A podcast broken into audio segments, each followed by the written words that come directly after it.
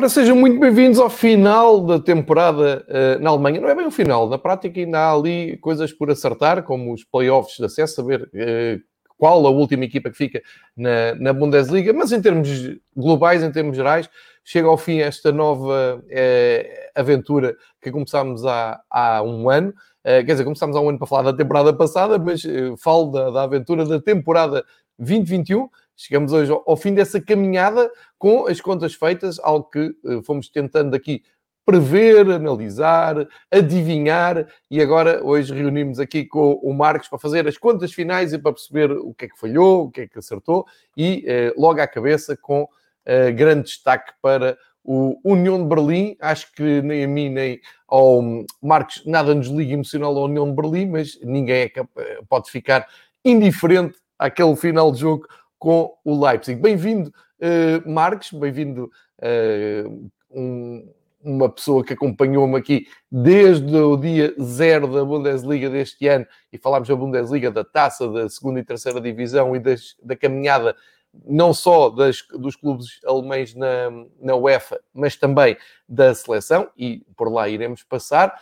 Uh, e deixar só aqui então os tópicos que vamos uh, falar na, na, próxima hora, hora e tal, para, ehm, como é clássico aqui às segundas-feiras e no podcast do Fever Pitch da Alemanha. Vamos ter as classificações finais e vamos ter aqui considerações não só da Bundesliga, mas da, segunda e terceira divisão. O Marcos vai explicar como é que fica um, ehm, o mapa uh, alemão de uh, clubes de futebol profissional.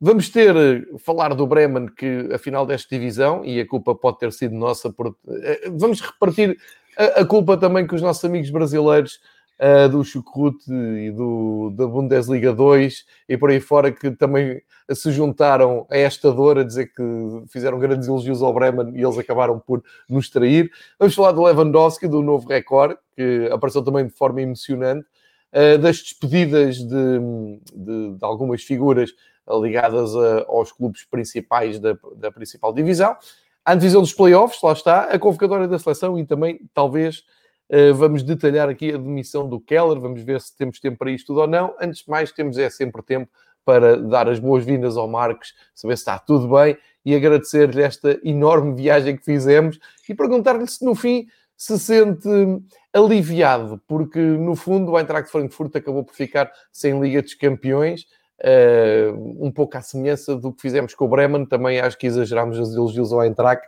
ou talvez não. Vamos saber o que é que o Marcos acha de uma forma global da época que acabou uh, esta, uh, para a maior parte dos clubes, bem entendido, acabou este fim de semana. Marcos, bem-vindo. Bom dia, João, e bom dia a todos os nossos ouvintes e espectadores.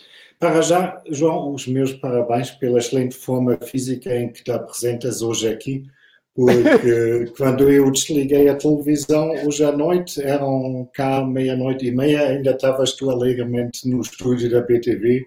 Alegremente não estava, mas estava ali resistentemente. calculo que não tenhas dormido muito, portanto, uh, os meus parabéns que estás em forma, como sempre. É sempre um prazer estar aqui a falar contigo. o já mencionaste os, as traições do Bremen, não é? E acho que essa época estava cheia de traidores.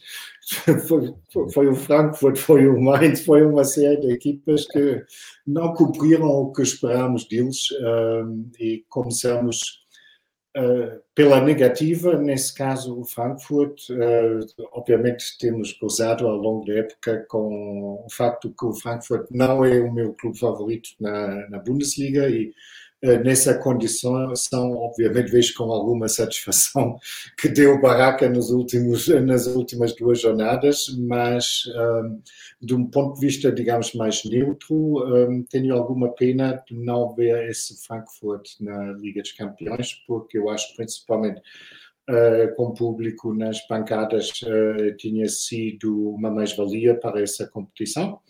Uh, será agora outra vez para a Liga Europa, o que também não é mau e eu pessoalmente vivo muito bem com isso. Uh, surpresa pela positiva, acho sem dúvidas, uh, a União de Berlim, ficamos a comentar isso ao longo da época, que o sétimo lugar desse clube talvez mais, vale mais do que o primeiro lugar do Bayern de Munique, atendendo à história de onde vem esse clube. Um, eles conseguiram agora apurar-se mesmo para, para a Conference League com uma vitória sobre o Leipzig, que não é nada menos do que o vice-campeão. Na Alemanha, aliás, um, é muito interessante, olhando para os números, em casa, a União de Berlim não perdeu um único jogo contra os primeiros seis classificados. Sem ou público. Venceram ou, sem público, o que é ainda mais espantoso e isso é, se calhar, é a única pedra no sapato agora para os responsáveis da União de Berlim, porque é pouco provável que vão poder jogar em casa, quer dizer, no estádio deles, na Alta Försterei, eh, nas competições europeias, porque é obrigatório que só se pode vender bilhetes para lugares sentados e o estádio uh, da União de Berlim eh, tem menos do que 4 mil lugares sentados, uma vez okay. que três bancadas são exclusivamente e não tem aquele sistema que os clubes habituados a essas um, danças europeias, como o Dortmund ou o Frankfurt ou o Bayern, têm instalado no estádio, em que podem tirar e pôr as cadeiras para as competições europeias. O União de Berlim não tem essa infraestrutura e agora pode escolher isso. Obviamente, no início vai depender um bocado como está a situação da pandemia, mas um, podem escolher se vão vender, jogar frente a 3.700 espectadores ou se vão mudar para outro estádio. Isso provavelmente seria o Olímpico, do, onde joga o grande rival Hertha BSC. Mas isso são pontos de preocupações obviamente, que acho os responsáveis do União de Berlim vivem muito bem com isso. É, eu, eu estava-te agora a ouvir hum, e estava a pensar, mas uh, será que as exigências da UEFA para a Conference League vão ser um, também assim tão, tão duras, tão, tão pesadas? Uh, porque, bom, primeiro, um, isto só para não ficar aqui no ar a, a, a, questão, é uma boa dor de cabeça, como acabaste de dizer, é uma boa dor de cabeça para a União de Berlim. Uh, provavelmente alguma coisa vão uh, vão ter que fazer. Mas estava aqui a pensar, uh, um clube como o União de Berlim consegue chegar a uma prova europeia e, e, é engraçado que eu li várias coisas durante o fim de semana muitíssimo interessantes sobre a história do União de Berlim. Uma delas foi que eles participaram na, na Taça UEFA no início dos anos 2000, coisa que eu ou não me lembrava, mas vamos aqui assumir, não, não sabia. Foram pré-eliminatórias, João. pois, não, não, não dei por nada, não dei por Sim, nada. Claro não. Eu também mas, não me lembrava sem ter lido outra vez. Pois, Uh, mas isso aconteceu, eles eh, conseguiram essa qualificação. Depois havia um, um, outro artigo que falava da União de Berlim antes da unificação alemã, de ter também conseguido uh, qualificações europeias, mas lá está, antes de, de serem a Alemanha, portanto era a Alemanha. Um, ehm, a, a, RDA, como se dizia em Portugal. Agora, agora tive que ir mesmo ao fundo do baú para buscar. Sim, já era... passaram uns anos. Na altura era muito fácil, era, aliás, até me lembro quando havia um RFA RDA, parava o mundo para ver as duas Alemanhas a jogar. Uh, mas isto tudo para, para dizer, se, se uma das ideias da Conference League é democratizar o futebol uh, europeu de seleções, de, de clubes, uh, como a Liga das Nações faz com as seleções, um, acho que também vão ter que uh, suavizar um, um, pouco nas exigências que fazem aos clubes, porque os clubes que vão aparecer nesta prova, tirando o próprio União de Berlim, porque o União de Berlim é, de, é um representante de uma das cinco melhores ligas, e o, Tot, não, o Tottenham, uh, quem é a equipa que a Inglaterra vai à Conference League, agora não me lembro. Bom, em, em Espanha não há, na Itália é Roma do Mourinho, portanto aqui eu penso que vão ter todas uh, as hipóteses. Em França, penso que é o Rennes. Uh, agora, vamos é olhar para as outras 55, ou, ou, ou para as outras 50 federações um, ehm, inscritas na, na UEFA, para perceber que se calhar não vão poder ser muito exigentes com esse nível de uh, luxo que a UEFA, e este luxo entre aspas, obviamente, que a UEFA está habituada a exigir aos clubes, porque se a ideia é deixar estes clubes de países menos representativos, menos poderosos, com menos desenvolvimento, a chegar longe nas provas europeias, então vamos ter que arranjar aqui um equilíbrio. Só para contextualizar esta, um, esta chegada do União de Berlim à Europa, porque eu estou a ouvir enquanto um, adepto de futebol, enquanto comentador e observador atento do futebol alemão, preocupado com a questão do União, e faz todo o sentido. Agora eu pergunto assim, ao Marcos, então e o terceiro classificado da Bósnia-Herzegovina, que vai conseguir ir à, à Liga, à Conference League, vão pensar no quê? Né? Se o União de Berlim tem um problema, o que é que uh, uh, o representante da Macedónia do Norte vai, vai ter? E, e parece-me que é, que é um pouco por aí também para tirar um pouco de uh, preocupação ao que a União de Berlim vai fazer. Mas vamos ver nas próximas, na, nas próximas semanas, vamos ver lá mais para o verão também como é que estas coisas evoluem. A UEFA vai ter que se pronunciar sobre isso. Mas ainda sobre este jogo, que tal o equipamento do Leipzig? Um, eu sei que, que, gerou muita polémica. Um, eu confesso que eu pessoalmente gosto, um, embora que pode sempre discutir se, se considera isto ainda um equipamento de futebol ou se não é uma peça de, de moda, mas eu acho que nos vamos ter que habituar uh, a esses desenhos ou padrões, porque o, os, uh, as marcas, seja Nike, Adidas e por aí, um, apostam claramente cada vez mais em padrões que são, digamos, mais vestível uh, também no dia a dia e na rua, e um, acho que é uma clara tentativa de mudar a aparência dos, uh, das camisolas para torná-los cada vez mais em que hoje em dia se chama streetwear isto já não é para a nossa geração, não é? Embora não, eu, não, eu... Não, é embora eu tenha defendido, eu gostei, aquilo visualmente teve um impacto. É, é, é, o que tu dizes, aquilo já não tem muito a ver com futebol, aquilo já tem a ver, já é uma coisa mais arrojada para as novas gerações e, e nós temos que uh, entender, não, não é uma questão de gostar ou não gostar, claro que uh, a malta mais resistente, mais romântica, uh, como nós, olha para aquilo assim de lado, mas devo dizer que já vi coisas bem piores. E aquilo é uma ótima camisola sim, para sim. se levar à praia. Aliás, comentei isso em casa e ele veio com um olhar uh, que nem quero aqui reproduzir, mas disse: não, boa camisola. Uh, aliás, há um comentário bom sobre isso, não é? É uma camisola um bocado cara para levar para a praia, não? Sim, é, também é verdade, também é verdade. Uh, mas, mas tu mereces, João, portanto. pois merece, pois merece. Aparecer na, na praia com uma grande camisola do Leipzig com uma, uma prancha. aqui a questão é que, ao nível do marketing, os alemães fortíssimos neste fim de semana. Vi coisas muitíssimo bem pensadas.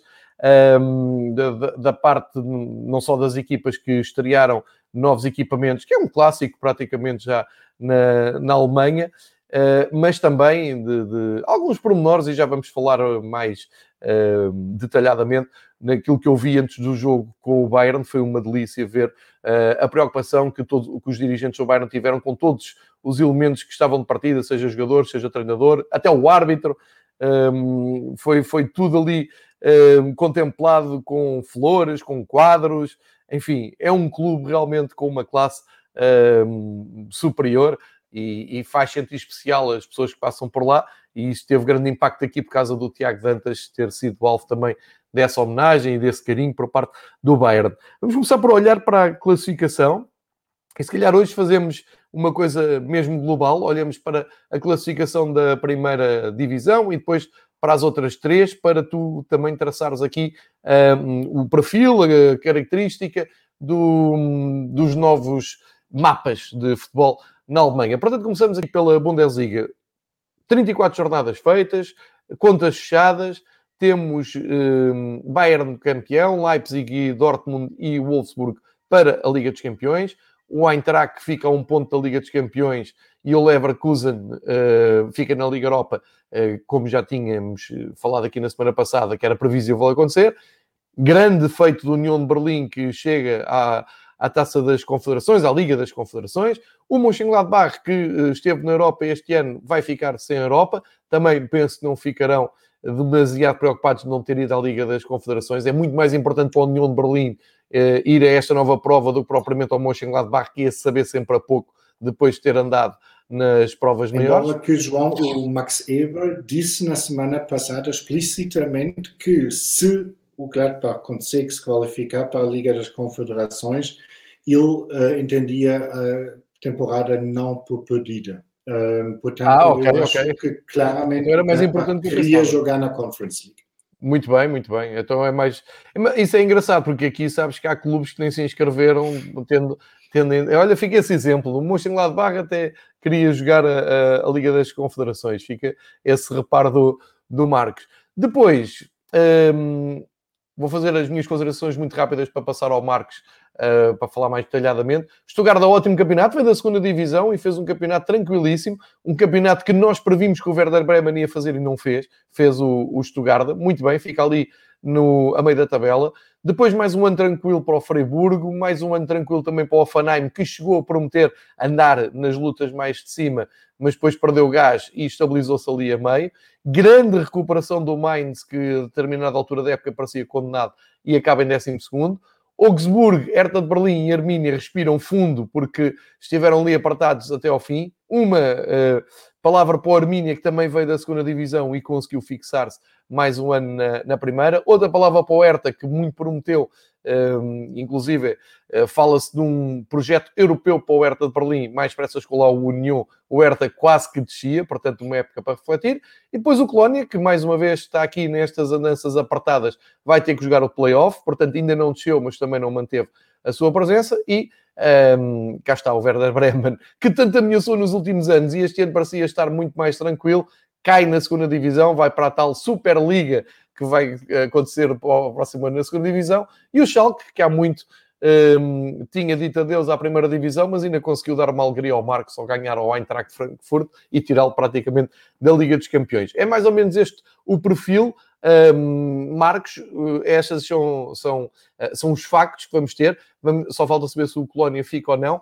Um, Surpreendeu-te esta, esta, este alinhamento final em relação às expectativas que tu tinhas no dia 1, não, não tanto da semana passada, que entretanto fomos moldando a nossa opinião. Mas se voltarmos aqui ao início das nossas conversas no dia 1 da Bundesliga e olhando hoje, 34 semanas depois, mais coisa menos coisa, com os jogos a meio da semana e paragens, uh, 34 dias depois, olhas aqui para o para esta hum, classificação e, e, quais são os comentários que tens a fazer, o que salta mais à vista? Bem, João, na frente, acho, olhando para o pódio, tem toda a lógica. Uh, Bayern, Leipzig, Dortmund era mesmo o que se esperava no, uh, antes do início da época. Um, para mim, o facto de Wolfsburg estar na Liga dos Campeões um, é uma surpresa, não é uma sensação, mas é uma surpresa. Uh, Frankfurt Leverkusen uh, tem alguma lógica na Liga Europa. União de Berlim já comentamos que ninguém esperava. Gladbach, de certeza, como uma época por baixo da expectativa. Uh, Stuttgart, uma surpresa muito positiva. Freiburg era esperável. Um, Hoffenheim, acho principalmente com, com o novo treinador um, da família Hoeneß, uh, acho que esperava talvez um bocadinho mais uh, do que o 11 lugar.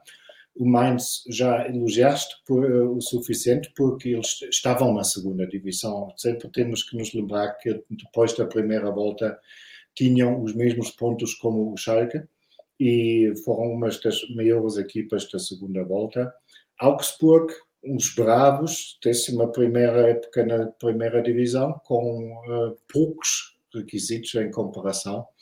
Um, Hertha BSC, uma das grandes decisões, uh, decisões uh, dessa temporada, principalmente olhando para, para o investimento e as ambições. Um, o Bielefeld, temos que dar os parabéns, é um clube que basicamente trabalha com as mesmas condições como tinha trabalhado na segunda divisão.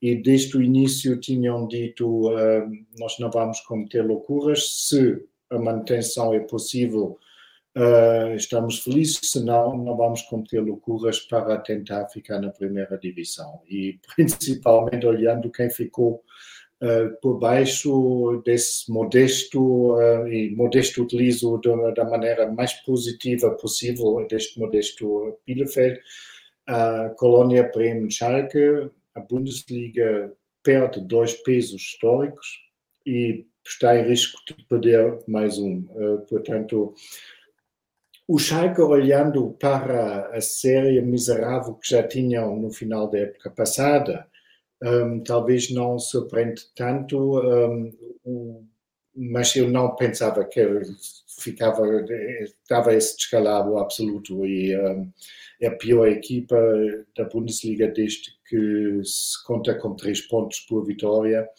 E o Bremen foi na perspectiva de agora, eh, um bocado uma crônica de uma morte anunciada, embora que ao longo da época tudo indicava, ou muito indicava, que o Bremen uh, não teria problemas nenhums.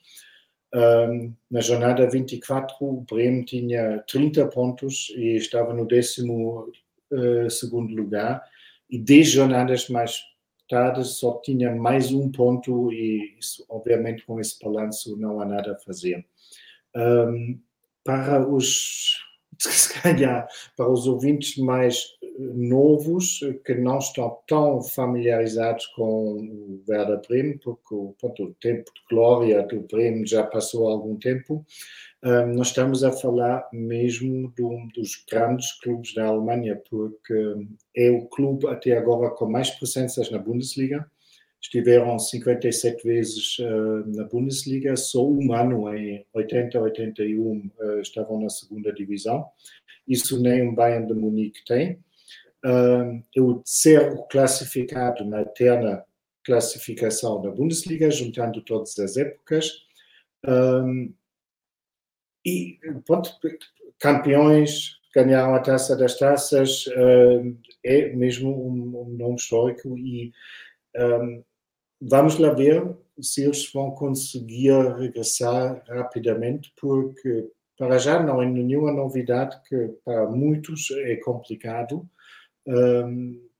se orientar na segunda divisão e no caso do Bremen, tal, como no caso do Schalke, há bastantes problemas financeiros, por isso eles, nem o Bremen, nem o Schalke vai poder investir muito numa equipa na tentativa de regressar de, imediatamente à primeira divisão. E, obviamente, a segunda divisão, vamos ter o, tal derby do Norte entre o Hamburgo e o Bremen eh, na próxima eh, época como jogo da segunda divisão um derby recordes que já foi meia final da Taça UEFA em 2009.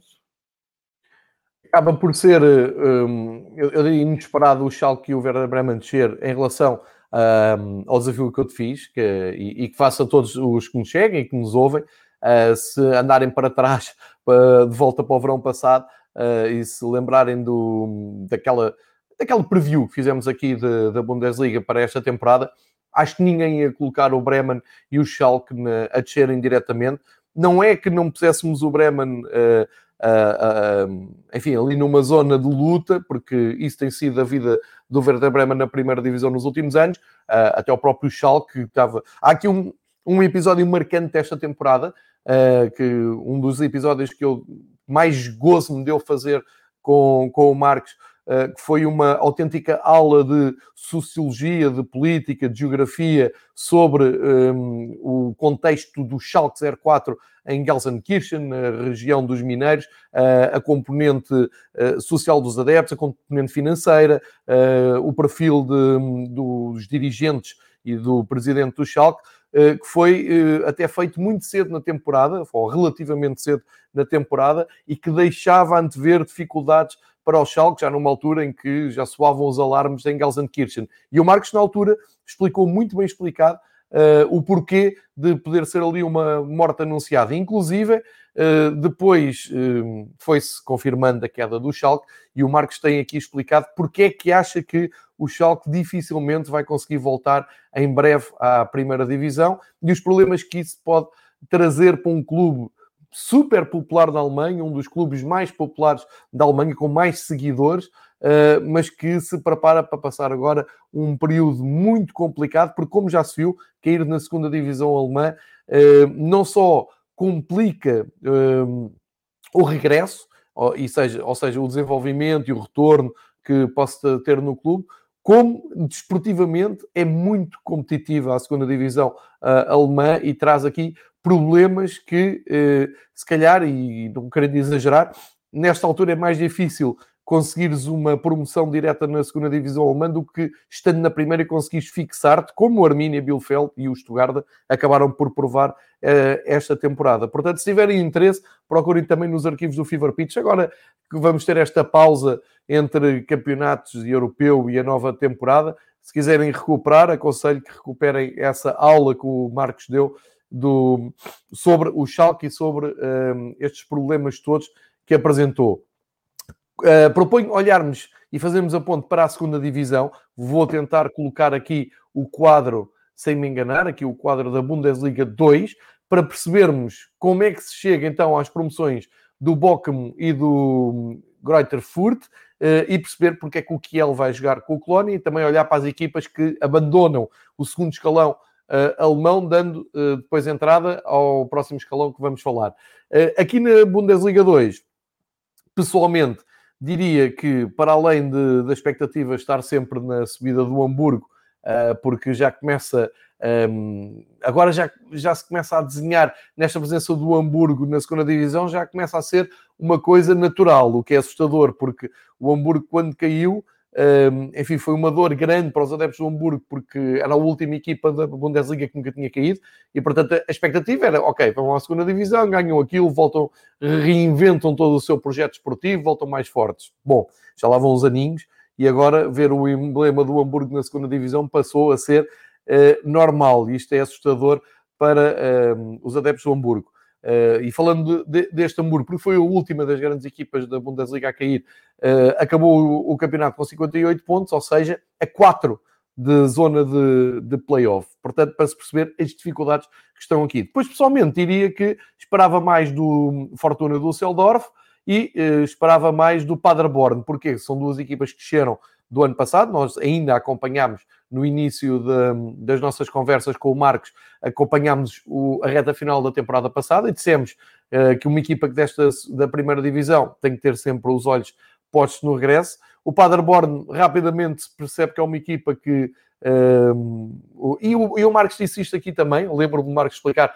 É o habitat natural do Paderborn, andar aqui na segunda divisão sem grandes é, Como o Bielefeld, João. Como o Bielefeld.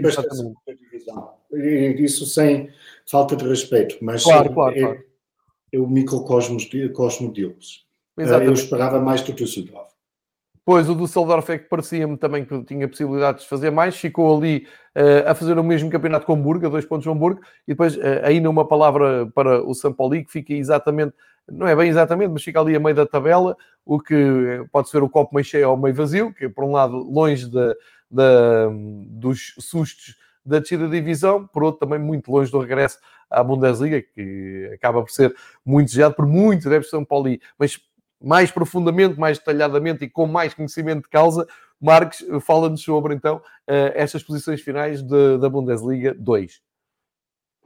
Um, a subida do Bochum e do Fürth, para mim, um, tem algo de surpreendente, embora também não foi algo que era impensável antes da época, mas eh, como tu já dizeste, os grandes favoritos, acho tanto para ti como para mim eh, e para muita gente, era obviamente o Hamburgo, que achamos que tinha encontrado a chave uh, para sair da, da segunda divisão, e do Düsseldorf, pela, pela situação em que o, clube estava. Um, foi interessante. Um, ontem ou anteontem li uma reflexão no jornal um, sobre o facto que o fator tradição pesa cada vez menos, ou importa cada vez menos, e que tu tens cada vez mais clubes uh, cheios de tradições, cheios de histórias, etc., que em grandes dificuldades e a, e a serem ultrapassados pelos clubes mais modestos, menos históricos, menos espetaculares, mas que se limitam simplesmente a fazer um trabalho como deve ser em ter modelos de gerência que são simplesmente profissionais e vão gerir o barco sem grandes ondas de agitação. Isso parece claramente uma tendência uh, no futebol no, momento e tu podes incluir nesse grupo clubes como Heidenheim ou até o Sandhausen, que também é uma, uma local pequeno, escaparam agora da, da descida, mas para mim um, não seria surpresa nenhuma quando vemos esses clubes para a época, talvez já outra vez mais em cima. Um, o Kräuter Fürth regressa à Bundesliga, tal como o Bochum, embora que o Bochum já há uns anos não, não esteve lá, mas é um histórico, isso obviamente é mais um, mais um fator duro para os adeptos do Schalke, porque há também uma grande rivalidade entre o Bochum e o Schalke, e o facto que agora o Bochum está na primeira e o Schalke na segunda não vai contribuir muito para a alegria. Até derby com o Dortmund, não é? Sim, sim, sim, sim.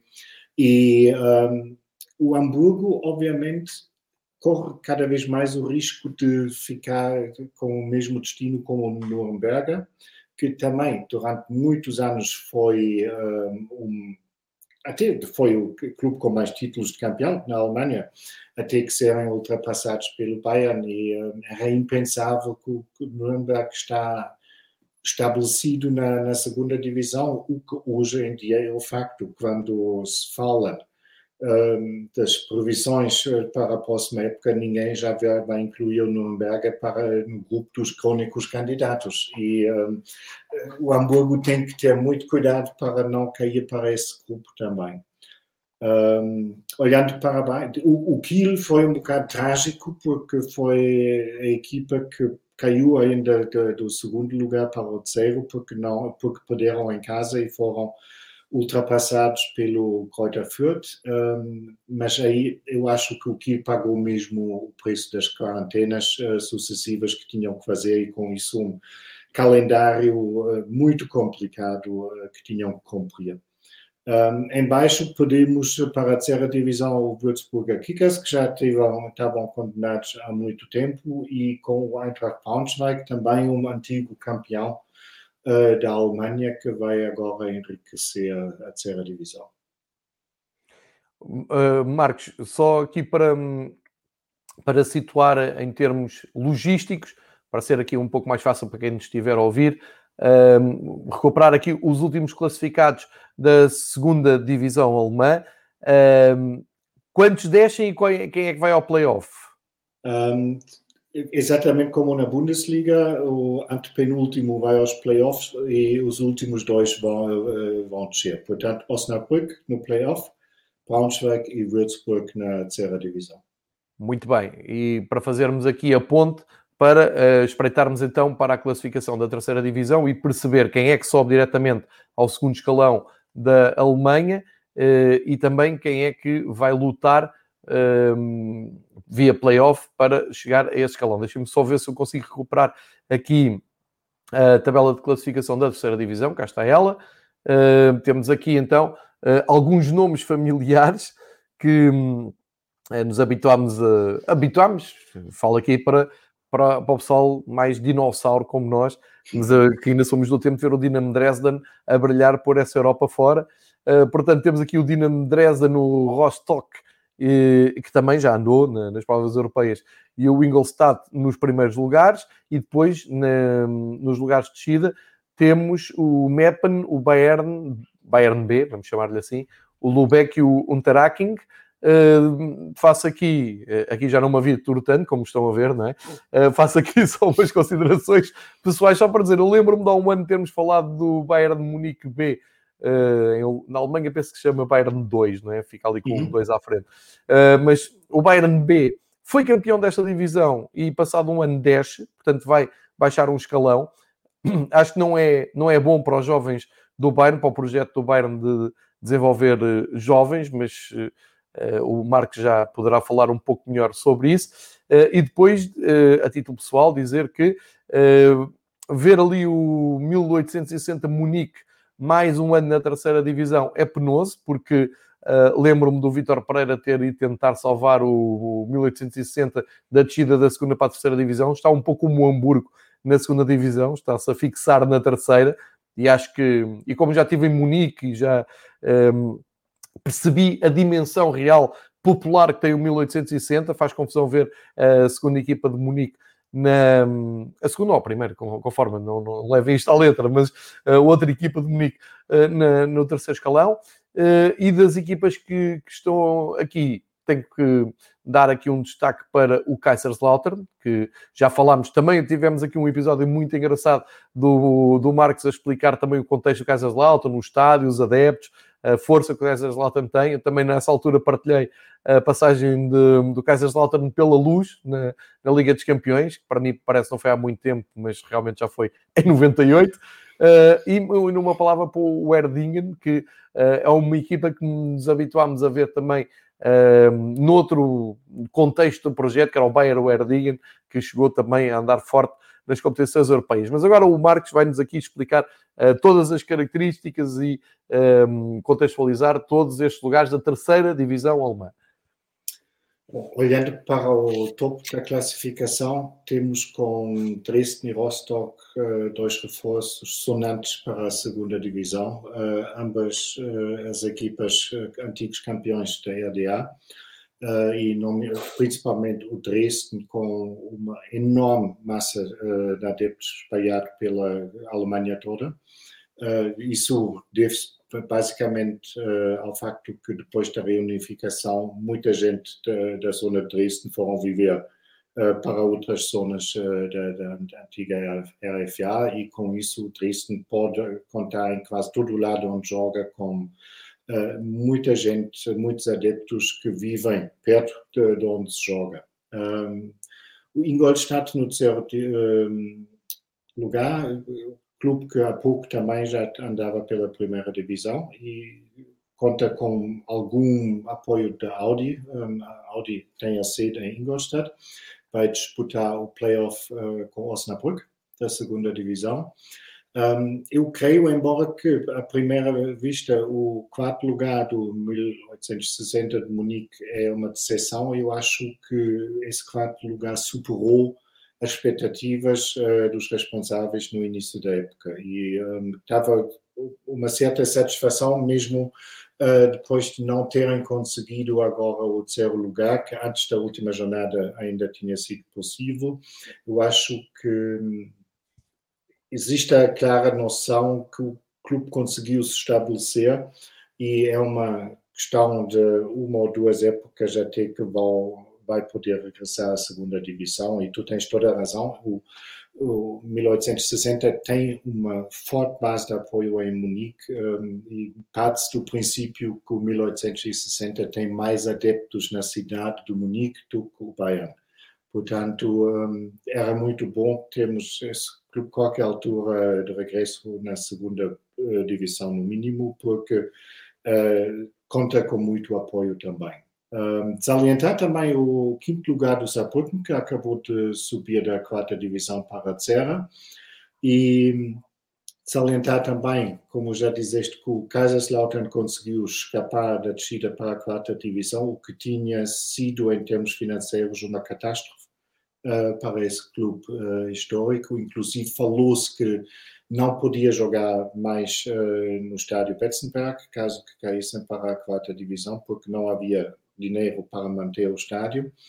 Um, e, obviamente, uma curiosidade, a descida do campeão uh, Bayern de Munique, embora que temos que ter sempre uh, na mente que as, as, equipas B têm outras funções do que as equipas A. E acho que já falei disto uma vez que para mim fez muito sentido uma, uma entrevista que li uma vez do, do Helder Cristóvão, quando era ainda treinador dos Bs do Benfica, em que ele explicou muito bem que muito mais uh, importante do que um, digamos, é uma exibição coletiva e o desenvolvimento dos jogadores individualmente nas equipas B. Isso, obviamente, muitas vezes é o inimigo de um sucesso como, como equipa e acho isso mais a, uma certa volatilidade uh, no plantel explica que pode haver esses extremos altos e baixos. Exatamente. Sobre o Kaiserslautern, lembro-me de até ter havido uma adesão nas redes sociais, nomeadamente no Twitter, onde nós os dois estamos, onde podem seguir o Marcos uh, e onde o Fever Pitch também está. Lembro-me de determinada altura da época haver muitos adeptos a perguntarem pela situação do Kaiserslautern, um, uns movidos pelo. pelo eu, eu estou-me a rir, mas isto é uma, uma, uma motivação absolutamente uh, pertinente, que é começarem um projeto no Futebol Manager, a jogarem com o Kaiserslautern e a quererem saber mais da realidade do clube, porque, hum, como sabe, quando se começa um save no Futebol Manager, há aquela tentação de ir buscar aqueles clubes que já estiveram bem, que estão perdidos ali nas divisões secundárias. Eu achei piada que nessa semana isto andou agitado e o Marcos depois fez esse favor, falou, contextualizou, explicou agora de uma maneira muito mais resumida, uh, mas uh, está aqui perfeitamente contextualizado. E essa questão do Bayern de Munique uh, de jogar a formar pode ter eh, anos menos bons e como se viu, contrasta com o título alcançado no ano passado na terceira divisão, que foi espetacular e que nós dissemos aqui, e agora vai ter que cair mais uma divisão. Já agora, Marcos, aqui já, já te vou apanhar aqui um pouco mais eh, desprevenido, mas olhando para baixo da terceira divisão, em termos das uh, divisões mais locais, uh, depois o, o, mapa alarga e tenta distribuir as competições por. Competição mais regional, vamos chamar-lhe assim, uh, e uh, aí já entra o teu clube que tu uh, tens ido ver ao estádio e já agora faço aqui um parênteses para perguntar como é que foi a época do, do Kickers e quais são as perspectivas de, do próximo ano. Boa.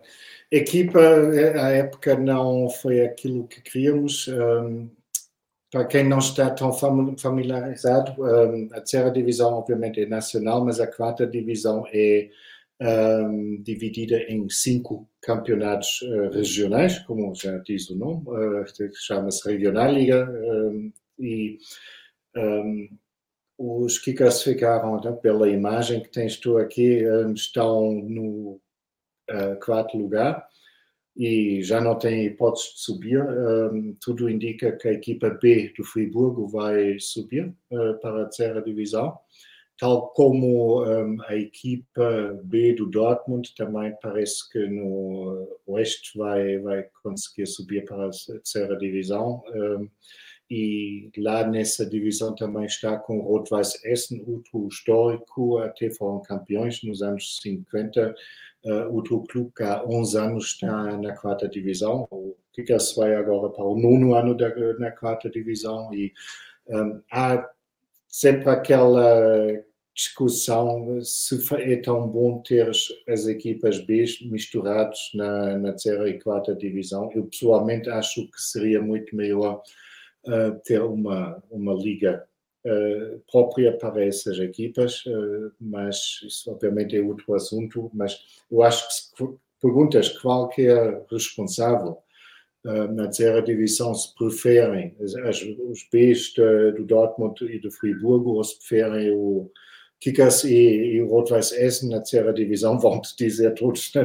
queremos o Essen e o Offenbach porque vão levar milhares de adeptos para jogo, todos os jogos fora, enquanto os países não interessam a ninguém, não é?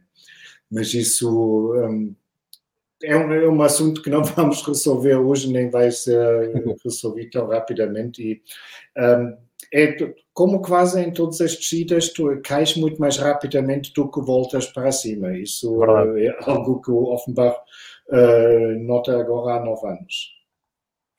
E fica aqui, para, para quem não, não sabe, porque o, o Marcos poderia todas as semanas fazer aqui um resumo da, da sua equipa, mas o Marcos vem aqui com um profissionalismo, olhar para a primeira divisão e para as equipas topo, e eu gosto sempre de puxar pelo este lado mais romântico e por este lado mais real. Estamos a falar de um observador, de um jornalista, de um comentador, que queiram chamar à volta do futebol, que é o Marcos, super bem informado, atento, uh, e culto sobre o panorama global de futebol alemão, mas depois tem esta paixão do Kickers Offenbach, que não será a equipa mais fácil para se torcer, mas uh, é aquela que ele tem a ligação, e isto diz muita cultura, uh, de, se calhar até do povo alemão e de outros que, que nos habituamos a ver clubes pequenos com um bom apoio popular e é um ótimo exemplo, e por isso quis, uh, neste, nesta última conversa da, da, temporada, tínhamos de trazer aqui o, o Kickers Offenbach para saber uh, o que é que uh, nos reserva para o próximo ano, porque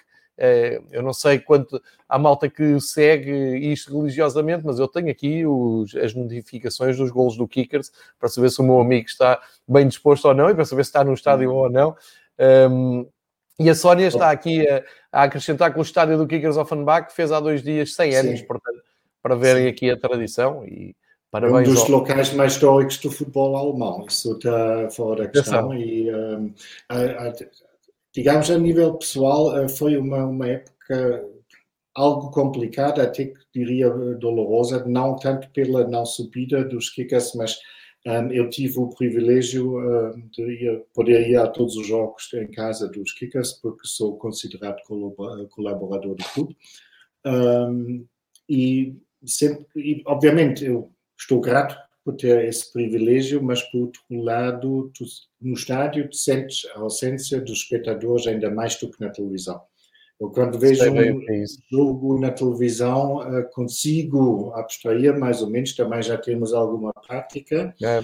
mas está num estádio e tu tens aqui aquela uh, imagem bonita das pancadas vazias. Um, o estádio dos Kickers tem 20.500 lugares e estão permitidos 30 pessoas uh, em cada jogo e isso é um ambiente horrível eu fico contente porque vejo pelo menos duas em duas semanas a malta do clube, mas uh, isso epa, não desejas ao teu pior inimigo essa experiência e só podemos fazer votos que isto acabe o mais depressa possível.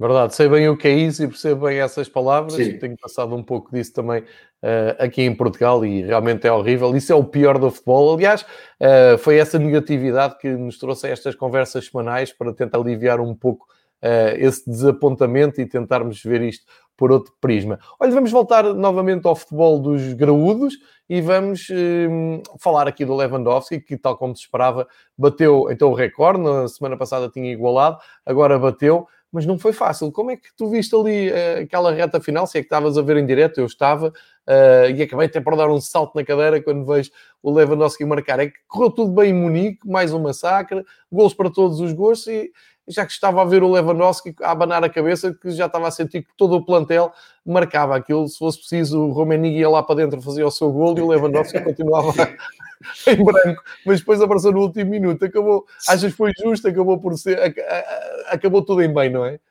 Sim, mas foi mesmo ao último eh, minuto. O último, porque, último fogo mesmo. Sim, sim, sim. E por isso, mas acho que tem toda a lógica e principalmente pensando que o Lewandowski perdeu quatro uh, jogos por causa daquela lesão uh, com, a, com, a, seleção uh, de Polónia. Um, o recorde caiu do Gerd Müller e acho que os recordes existem para isso e não tira nada de mérito do, do Gerd claro. Müller, que vai ser para Falamos disso aqui na semana passada, sim. uma, uma figura querida um, e estou muito curioso quanto tempo vai um, durar agora esse recorde, porque 41 golos numa época, caramba, é absurdo. Não sei se nós ainda vamos um, estar Assistir aqui quando esse recorde vai cair, porque... Em 29 jogos, não é? São 41 gols em 29 jogos, é isso? Exatamente. E é isso... E temos, só para contextualizar isso um pouco, o Lewandowski sozinho uh, marcou mais golos do que seis equipas da Bundesliga, em total, durante a época. Só para ver a dimensão, isso obviamente é algo que não acontece muitas vezes. Tem, porque tem que correr tudo da perfeição e obviamente tens que estar também inserido numa, numa equipa que sabe conduzir, produzir aquelas ocasiões, isso não Obviamente o Lewandowski não marca sozinho os golos e o Bayern, isso foi a única coisa que não conseguiram, uh, ficaram com 99 golos marcados. Incrível, o, o Miguel Lourenço Pereira, o, um dos Fever Pitchers também, uh, entra aqui em campo para dizer que em 72 o Müller ganhou o Euro depois de estabelecer o recorde da Bundesliga de 40 golos. Portanto, na Polónia já celebra.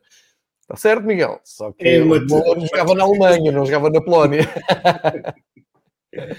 e há uma curiosidade aí eh, também em relação a esta luta, é que o guarda-redes um, ehm, a quem o Lewandowski marca gol, era um velho conhecido Lewandowski, também é polaco, uh, e teve o jogo todo a resistir-lhe, e ele já estava a olhar assim com, com ar de poucos amigos para o, o guarda-redes do Augsburg que uh, retardou o gol e portanto há essa ligação também. Fez uma grande exibição.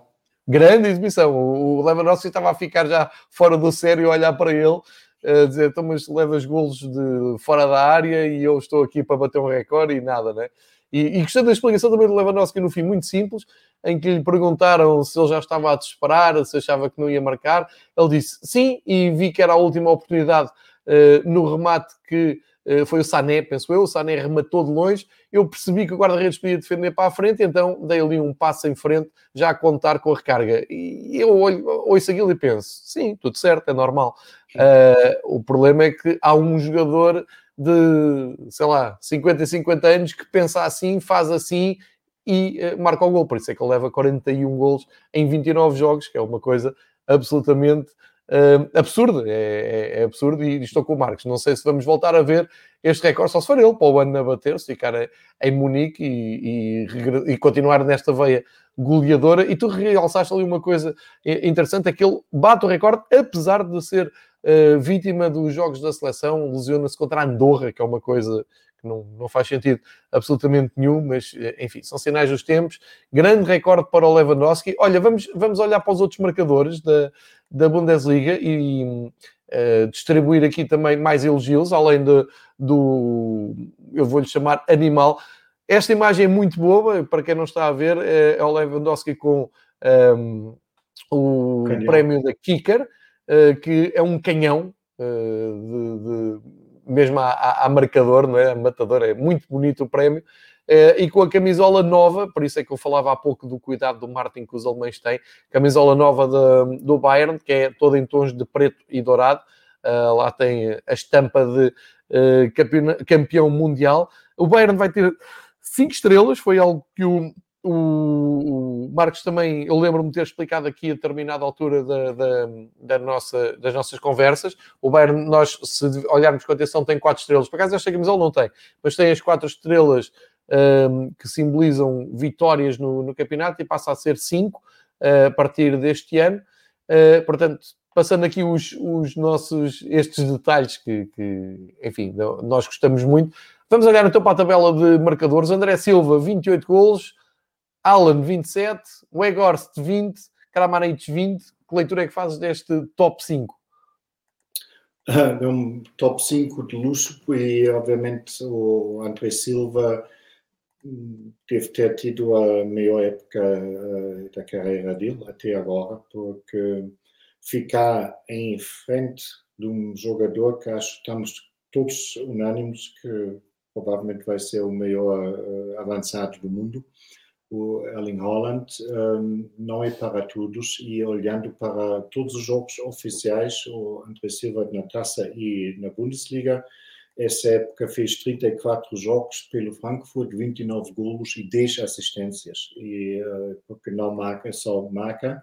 E isso tanto em, já tínhamos dito na, na semana passada, que em termos de golos, um novo recorde para o Eintracht, e uh, na, naquela soma do que se chama hoje em dia scorer points, uh, também acabou por ser o maior avançado de sempre ao serviço do Eintracht, portanto fica nos livros da história.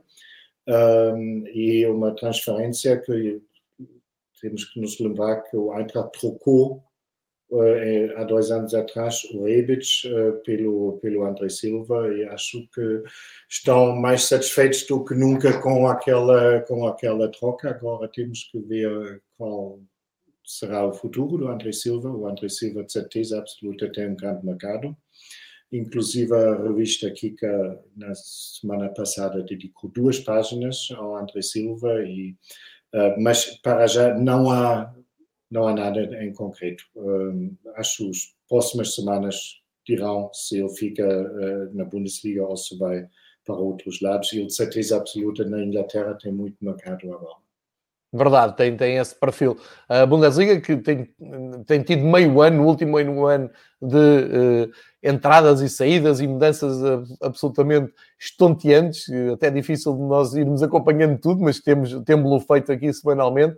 E agora é a vez do mercado, vai abrir o mercado e vamos ver então uh, também essas danças uh, de mercado com jogadores, que, é aquela que Uh, costuma ser mais apaixonante, é o passatempo que temos no chamado defesa.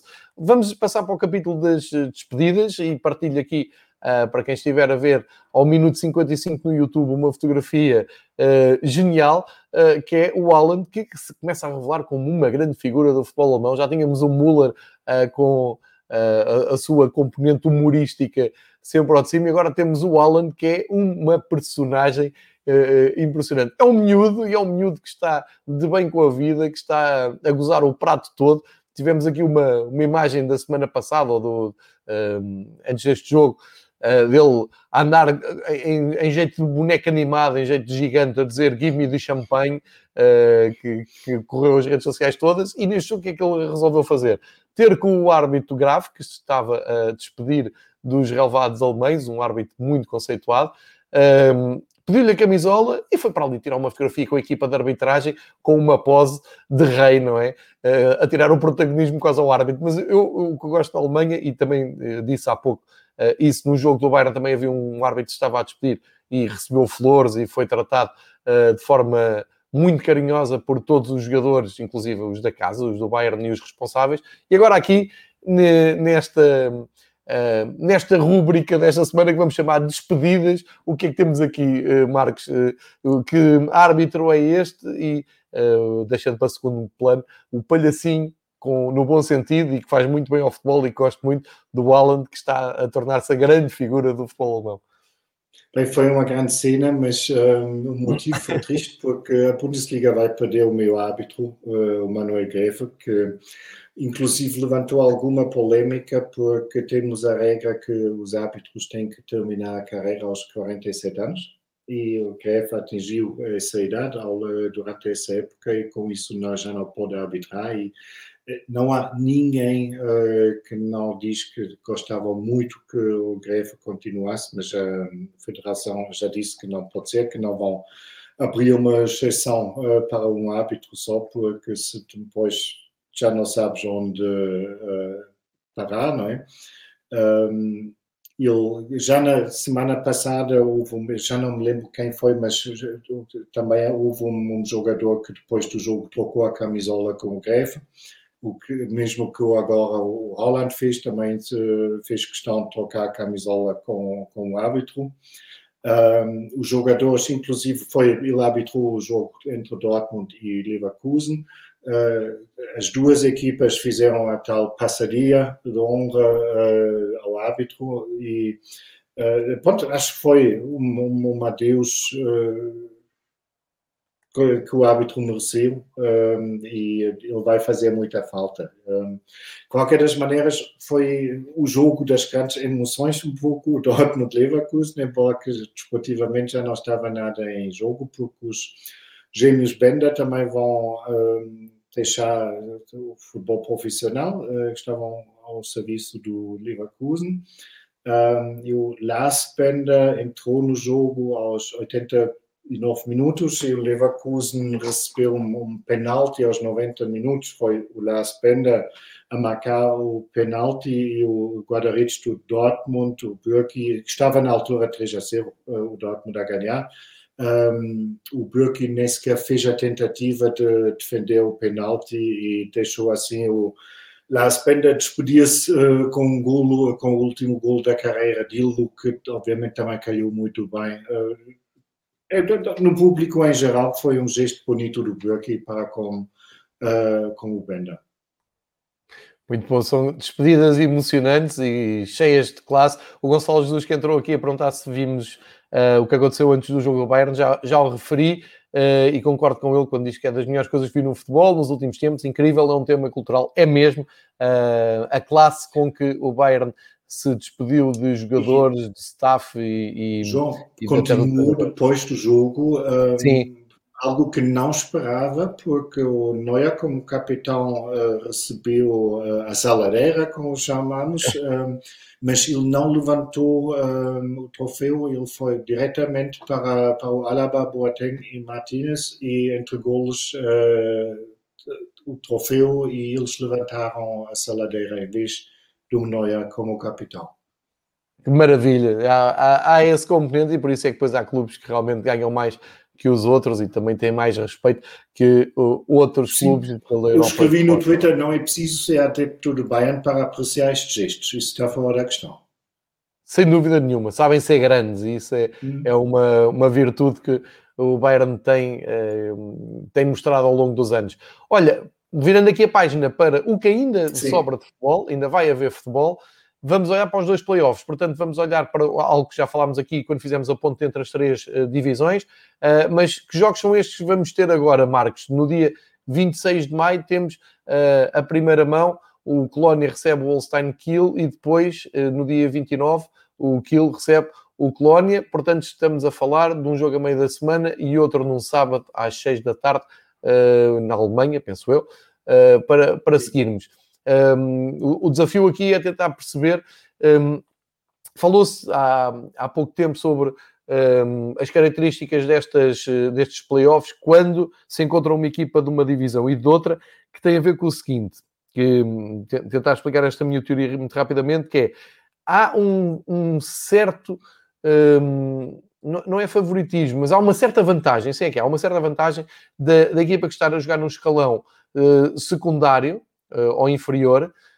Porquê? Porque está habituada nesta reta final, nesta segunda metade de temporada, se quiseres, na, na, no contexto competitivo, a jogar muito para ganhar, à procura de muita vitória, sempre a lutar pelos primeiros lugares. E vai defender uma equipa que é sobrevivente e que se habituou nos últimos jogos a jogar para não perder, para somar um ponto. Com... Ou seja, os estados de espírito são completamente diferentes. Depois, há aqui a outra parte que equilibra isto tudo. É, eu posso ir dizer um disparate, mas a ideia que eu tenho, não, não, não fui ler, não fui tirar registro, não fiz esse trabalho, uh, mas a ideia que eu tenho, a percepção que eu tenho, é que neste confronto, historicamente, entre primeira e segunda divisão, a maior parte das vezes a equipa da primeira divisão leva a melhor, com mais ou menor dificuldade. E, portanto, pergunto, sendo que um dos intervenientes, o Holstein Kiel, que fez uma ótima temporada, também se habituou uh, a se bater com equipas da primeira divisão e foi longe na taça, uh, o que é que tu prevês para este confronto duplo entre Colónia e Holstein Kiel? Eu entendo perfeitamente okay. a tua teoria e até acho bastante interessante porque tem a sua lógica de dizer que o antepenúltimo, no fundo, é uma equipa assustada porque tem medo de descer, enquanto o terceiro classificado da segunda divisão é uma equipa com moral toda em alta e que tem agora como, como, como destino subir de divisão. Um, eu acho que nesse caso é um bocado diferente porque o Holstein Kiel é uma equipa que eu não sei se ainda tem gasolina. Um, porque isso, isso obviamente para eles foi um golpe muito duro terem caído do segundo para o terceiro uh, lugar. A última jornada e eu vejo nesse, nesse jogo em especial vejo o Colônia como claro favorito. Eu acho eu acho que o Kiel já não, não, já não tem armas para, para alcançar a Bundesliga. Isso, repito, devido àquele calendário louco que, que a equipa teve que cumprir. Certo.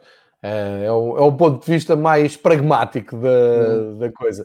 Então vamos espreitar também o, o outro playoff uh, que vai dar um lugar na, na, segunda, na segunda divisão, ou seja, o playoff entre a segunda e terceira divisão. Vamos ter uh, nos mesmos. Não, não é nos mesmos dias, é outras não, horas. Sempre um 27 e 30. É, 27 e 30, exatamente. Tens o Ingolstadt e o Onnesbruck. Como é que estamos aqui? De como é que tu vês aqui este embate duplo? Eu pessoalmente acredito que isto vai dar mais uh, vai dar jogos mais interessantes provavelmente do que o Colónia uh, contra o Kiel porque isto vejo aí as coisas muito mais equilibradas não podia atribuir favoritismo a uma dessas equipas isso normalmente promete mas isso também tinha dito antes da final da taça e foi o que foi não é? Também é verdade. Uh, ficou então agendados os jogos do Ingolstadt contra o Osnabrück uh, para seguirmos com interesse para ver quem é que é a equipa que consegue uh, o apuramento ou, ou, a manutenção, neste caso, na terceira divisão. Portanto, temos aqui, fechamos aqui o quadro competitivo alemão. Uh, tentámos detalhar ao máximo e, e, contextualizar ao máximo uh, este fim de temporada, olhando já, já com um olho em 2021, 2022, e agora uh, desafio o Marcos a comentar a convocatória alemã para o Euro, que aconteceu entre o último episódio e este, e o Joachim Love já anunciou os uh, jogadores que vão com ele para esta última aventura de Joaquim Lowe à frente da seleção alemã. Uh, para um, atacar um euro cheio de pontos de interrogação, porque com um grupo muito difícil e com umas últimas imagens muito preocupantes que depois da derrota com a Macedónia, especialmente aquela goleada na Liga das Nações, parecia estar mais ou menos uh, resolvido e ultrapassado, mas a Macedónia veio mostrar que não é assim, e portanto, na tentativa de virarem a página, na tentativa de vestirem a pele que mesmo que não queiram, têm que vestir de favoritos pelo seu peso histórico e cultural nestas competições da, da UEFA, nestas fases finais. Temos aqui então a lista de convocados. Pergunto-te muito diretamente, uh, surpresas de, de, inclusões, de exclusões, quem é que esperavas ver aqui, quem é que não esperavas ver aqui e o que é que tu concluís uh, desta, um, deste grupo escolhido uh, o que é que poderemos esperar aqui da Alemanha então no europeu, sabendo que tu és muito mais uh, objetivo do que eu. Bem, objetivo não sei, mas eu espero um terceiro lugar honroso na, fa na fase de grupos. mas, um, isso logo se vê, João. Um, eu acho que não houve muitas surpresas. Um, assinalar o regresso do Hummels e, sobretudo, do Müller a seleção, que foram excluídos há dois anos atrás porque o selecionador queria eh, mais juventude Uh, na seleção, e, mas que isso obviamente já não foi surpresa nenhuma que não tinha, porque seria um disparate absoluto em excluir algum jogador com, em forma do, do Thomas Müller de uma seleção, seja que país qual for. Portanto, já não foi grande surpresa e de salientar também o regresso do Kevin Folland à seleção nacional. Ele está em Mónaco. Na época no Mónaco, é? Está, fui ver os números, 32 jogos, 16 golos, não está nada mal. Um, e, obviamente, falta o guarda-redes Ter Stegen, que está lesionado. Um, e é, é, muita pena que o Marco Reus, eh, da forma como se apresentou nas últimas jornadas, não está na seleção, mas isso deve-se a uma opção do próprio Marco Reus e quem segue um bocado a história da seleção alemã sabe que a relação eh, do Reus com a seleção foi sempre muito complicada. Ele sempre, quando estava quase, lesionou-se, praticamente nunca jogou. Ele um, aparentemente teve uma conversa com o E disse que o corpo dele simplesmente precisava de descansar e que não gostava de ser incluído uh, no plantel para, para o europeu. Pessoalmente, tenho um bocado de pena uh, da ausência do Florian Wirtz. Uh, ele foi excluído da convocatória e foi incluído o Jamal Musiala e a explicação do Löw foi um, que, embora Campos tenha 18 anos, que o Musiala é mais experiente do que o Wirtz e isso tinha uh, sido decisivo para ele. Mas, uh, como digo, eu tinha gostado de ver o Wirtz uh, nessa convocatória, mas obviamente um, tanto o Musiala como o Wirtz só iriam jogar em casos extremos. Já agora posso perguntar se, agora que sabemos, que sabemos esta convocatória final, Uh, achas que a Alemanha consegue passar a fase de grupos, já que estavas a falar aí da fase de grupos, objetivamente, friamente olhando, achas que a Alemanha tem futebol para, para seguir em frente ou continuas muito desconfiado do que possa fazer a seleção? Uh, eu continuo muito desconfiado. Obviamente, olhando para, para essa convocatória, são uh, jogadores que podem formar uma equipa que, que consegue se apurar para os oitavos de finais. Agora, se o Löw é capaz de formar essa equipa, eu tenho muitas dúvidas. E por isso, eu, para, para, mim, favoritos nesse grupo da morte são mesmo França e Portugal. Muito bem, ainda temos tempo para falar da demissão de Keller, que tu querias uh, ainda aqui abordar, um, para partilhares connosco um, o contexto de, de, e, a, maneira como isto acontece, bem, num ano em que têm acontecido coisas na Bundesliga. Uh, eu lembro que já estamos aqui na, nas conversas no último, uh, pelo menos meio ano, uh, a fazer aqui um autêntico tetris de peças de treinadores, diretores desportivos que saem, mas vão para ali passado seis meses e que já sabem que vão para outro projeto. Enfim, este é, é só mais um, não é? é mais um, mas um, obviamente é muito problemático e já tínhamos um, comentado na semana passada que se esperava a qualquer momento uh, a demissão do presidente da federação, uh, o que aconteceu, acho ainda no mesmo dia ou no dia seguinte.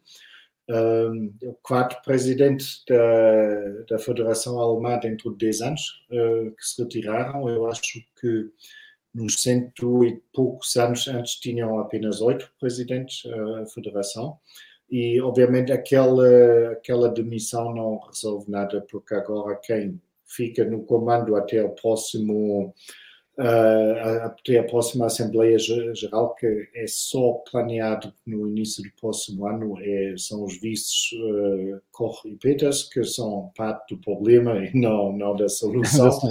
uh, e a federação dá uma imagem mesmo lamentável porque, como já tínhamos dito, há tantos problemas do futebol e temos que sempre nos lembrar que a Federação Alemã não representa os clubes da primeira e segunda divisão. A Federação representa 25 mil clubes de futebol, com equipas de putos e de mulheres e de, de pronto, de séniores e não sei mais o quê, e, durante, e aqueles a grande maioria desses clubes tem grandes problemas porque não podem treinar, não podem jogar, não têm receitas, não tem nada. E tu, há um ano, tu escutas zero da federação sobre esses problemas e apenas escutas que estão. Um, estão entretidos naquela guerra dos tronos, como já chamamos há umas semanas atrás, e um, a Federação precisa mesmo uh, de uma limpeza nos altos cargos, não pode ficar ninguém. E vamos lá ver agora. Um, podemos talvez durante o europeu falar um pouco mais sobre isso. Um, há um grupo de nove mulheres que agora lançaram, digamos, um certo desafio à federação a Bibiana Steinhaus está nesse grupo, a primeira árbitra na Bundesliga, e sobretudo a Katia Kraus, que é uma figura relativamente conhecida. Ela ficou na gerência do Hamburgo durante alguns anos e fez muito bom trabalho na altura e agora está numa das maiores agências de publicidade ligado ao desporto e um, nomeadamente ao futebol, é gerente dessa agência de publicidade, portanto, e ela foi jogadora profissional, ela própria tem 50 anos, no entanto, portanto, ela conhece futebol como ativa, conhece gerências de, de, futebol, de clubes profissionais, conhece tudo o que envolve uh, o lado monetário e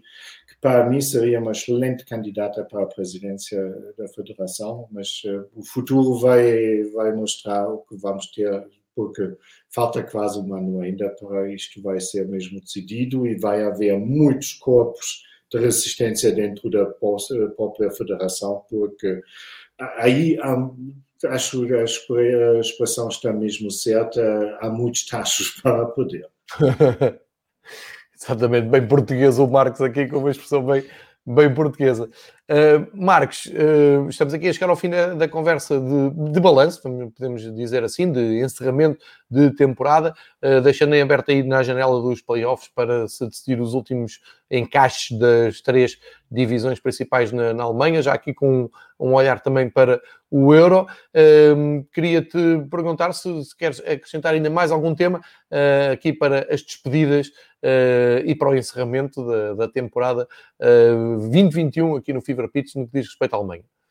Não, não, tratamos mesmo da nossa pauta toda, também olhando para o relógio, uma hora e 15 minutos, acho que se calhar... Já tivemos mais, já tivemos maiores. Já tivemos mais?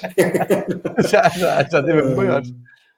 Não, mas uh, acho que dizemos dentro do possível o que havia para dizer. Uh, Parece que vamos fazer agora uma pausazinha para depois voltarmos. Sim, eh, tentando aqui explicar, a, a, ideia é parar aqui agora também o, campeonato, não é? Temos acompanhado exaustivamente todas as semanas os campeonatos, talvez faça sentido fazer aqui também uma, uma pausazita uh, entre os campeonatos e depois o campeonato europeu e perceber que modelo é que poderemos aqui utilizar para voltar a falar de futebol, neste caso europeu, e aproveitar a potencialidade de ter uh, o privilégio de, deste contacto com alguém tão próximo da realidade do futebol alemão, por exemplo, para nos ajudar também a perceber como vai ser um, a caminhada alemã e não só, e também a tua visão sobre o europeu, porque és um atento observador do futebol internacional e como é que vamos conseguir depois coincidir, coincidir isto tudo. Portanto, eu diria que agora no, nos próximos, nem, nem chega ao mês, no, nas próximas semanas, a refletir sobre isto e arranjar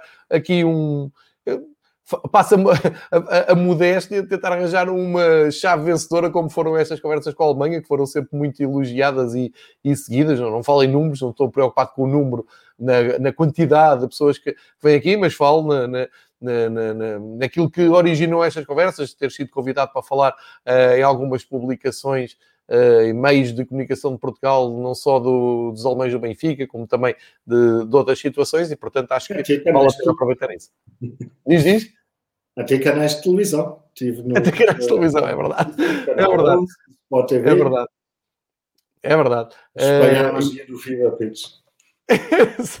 é a tua magia, atenção, aí é a tua magia, porque acho que realmente é, é, é um vínculo, um vínculo de uh, complementar para a gente também, para quem quer perceber o futebol e quem, quem quer aprender e para quem quer uh, ver também o outro lado. Eu acho importante, e já o disse aqui várias vezes, e, e hoje no fecho da temporada, resta-me agradecer que, a tua disponibilidade porque eu já disse isto noutros sítios, acho que nunca te disse a ti aqui neste espaço do Fever Pitch Alemanha, mas uh, eu se pudesse todas as semanas por esta hora agarrava no telefone e estava aqui uma horita contigo a falar tu o que é que achas disto, o que é que achas daquilo, como é que tu viste este jogo, aquilo, uh, porque é que há esta revolta, porque é que este clube está a ganhar mais e menos, e estávamos aqui uma horita por semana na impossibilidade de, de nos sentarmos à mesa a beber umas cervejas, falávamos, portanto, Basicamente, o que acontece é potencializar isso, abrir o espaço, uh, a gravação do podcast em formato vídeo para a malta que tem paciência e tem disponibilidade para assistir esta hora, e depois para aqueles que ouvem em áudio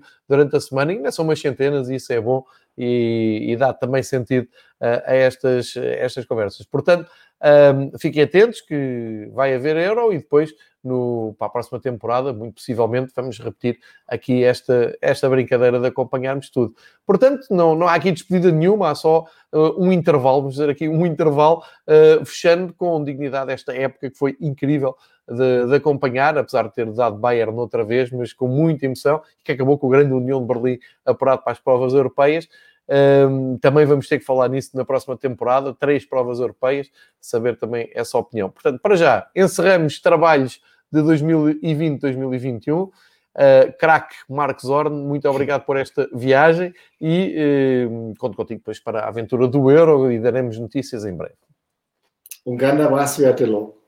Grande abraço e também a todos, um, não, não querendo desprezar os outros episódios, também um grande abraço àquela malta que fielmente, quase todas as semanas, aparece aqui a comentar, a partilhar e a deixar as suas opiniões sobre a Alemanha. Um grande abraço a todos, uh, um bom descanso pós-Bundesliga e, para quem gosta, uh, preparem-se que vem aí o Euro de futebol. Pelo meio ainda há uma final da Liga dos Campeões uma final da Liga Europa. Portanto, no fundo, no fundo, o futebol nunca para. É isto que, que nós uh, temos. E já agora deixa-me dizer aqui também publicamente, fica aqui o desejo de ver e conviver com o Marcos em breve, porque eu sei que ele veio a Portugal com a Sónia e voltámos a partilhar um jantar que tivemos no ano passado, que isso é a melhor coisa disto tudo, é voltarmos a é poder a ver, a reunir, a comer e a ver. Muito obrigado, Marcos, grande abraço, fica bem, um beijinho para a Sónia.